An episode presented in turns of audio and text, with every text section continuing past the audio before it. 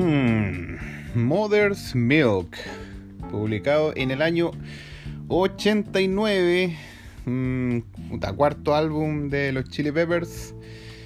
Le di like apenas a 9 temas de 13 que vienen en este disco, 69% de efectividad.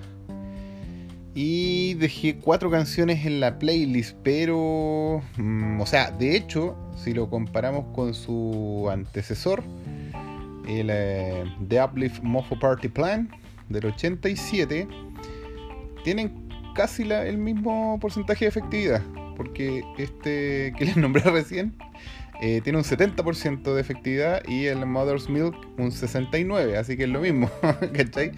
Y claro, el, eh, The Uplift Mofo Party Plan, de hecho, si bien al alcanza justo el 70%, pero. Eh, y queda dentro de la, de la categoría de discos.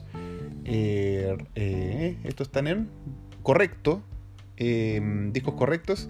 O buenos, podríamos decir, entre bueno, correcto. pero está en la, en la parte baja de, de eso, un 75%. Es como un disco. Un disco correcto, así como que cumplió.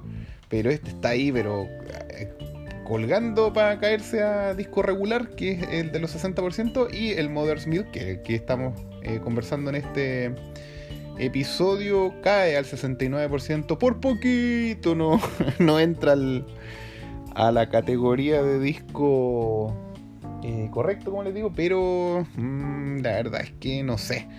No, no me gustó. Yo creo que se merece el, puesto regular, ¿eh? puesto, o sea, la categoría de disco regular.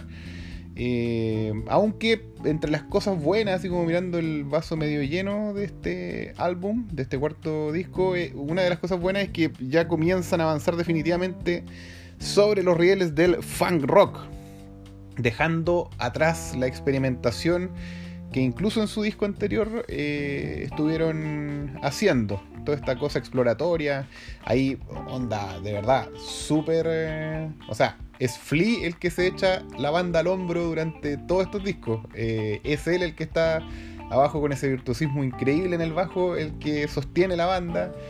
Anthony Kitts está todavía cachando cómo chucha meterse, cómo chucha cantar, cómo, cómo hacerlo bien, ¿cachai? Todavía con, con duda ahí, como, como muy tímido todavía.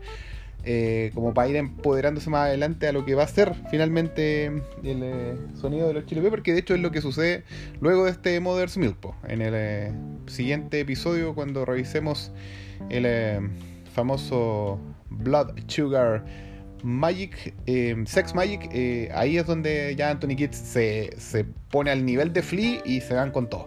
Pero en este todavía está ahí. Em, se, siente un poquito, un poquito más, más en su rol, ¿eh? Eso sí hay que reconocerlo. Hay, varias mejoras. Esa es una, la otra que ya como que se, se, definen como banda de fan rock, empiezan a avanzar hacia allá. Em, hay una mejora importante también en el sonido del disco. Ojo con eso, en la postproducción, masterización, no sé qué guay será, pero ahí se mejora harto en este Mother's Milk. Em, y permite escuchar eh, de mejor forma, obviamente, todo el despliegue instrumental de la banda, pues, eh, incluido todo, todo el virtuosismo de Flea, como les dije.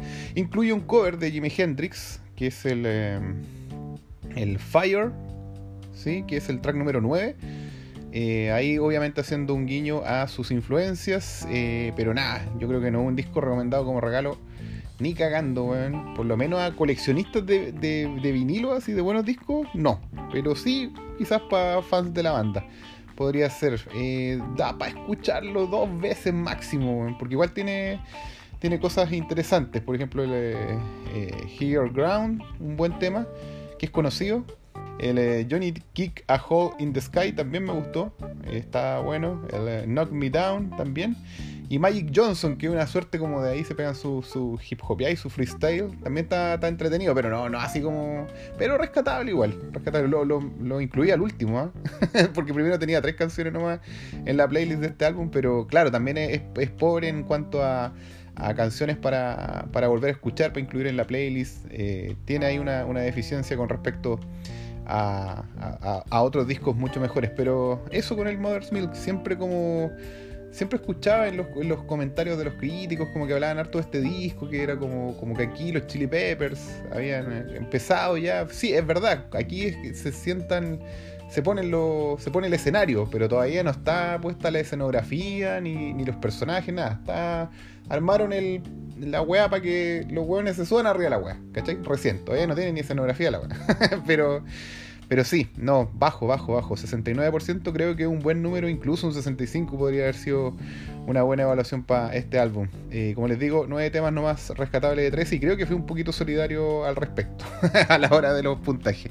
Ya, eso. Nos vemos en el otro capítulo en donde sí vamos a hablar de, eh, a mi parecer, el mejor disco de los Chili Peppers. Ya, chau.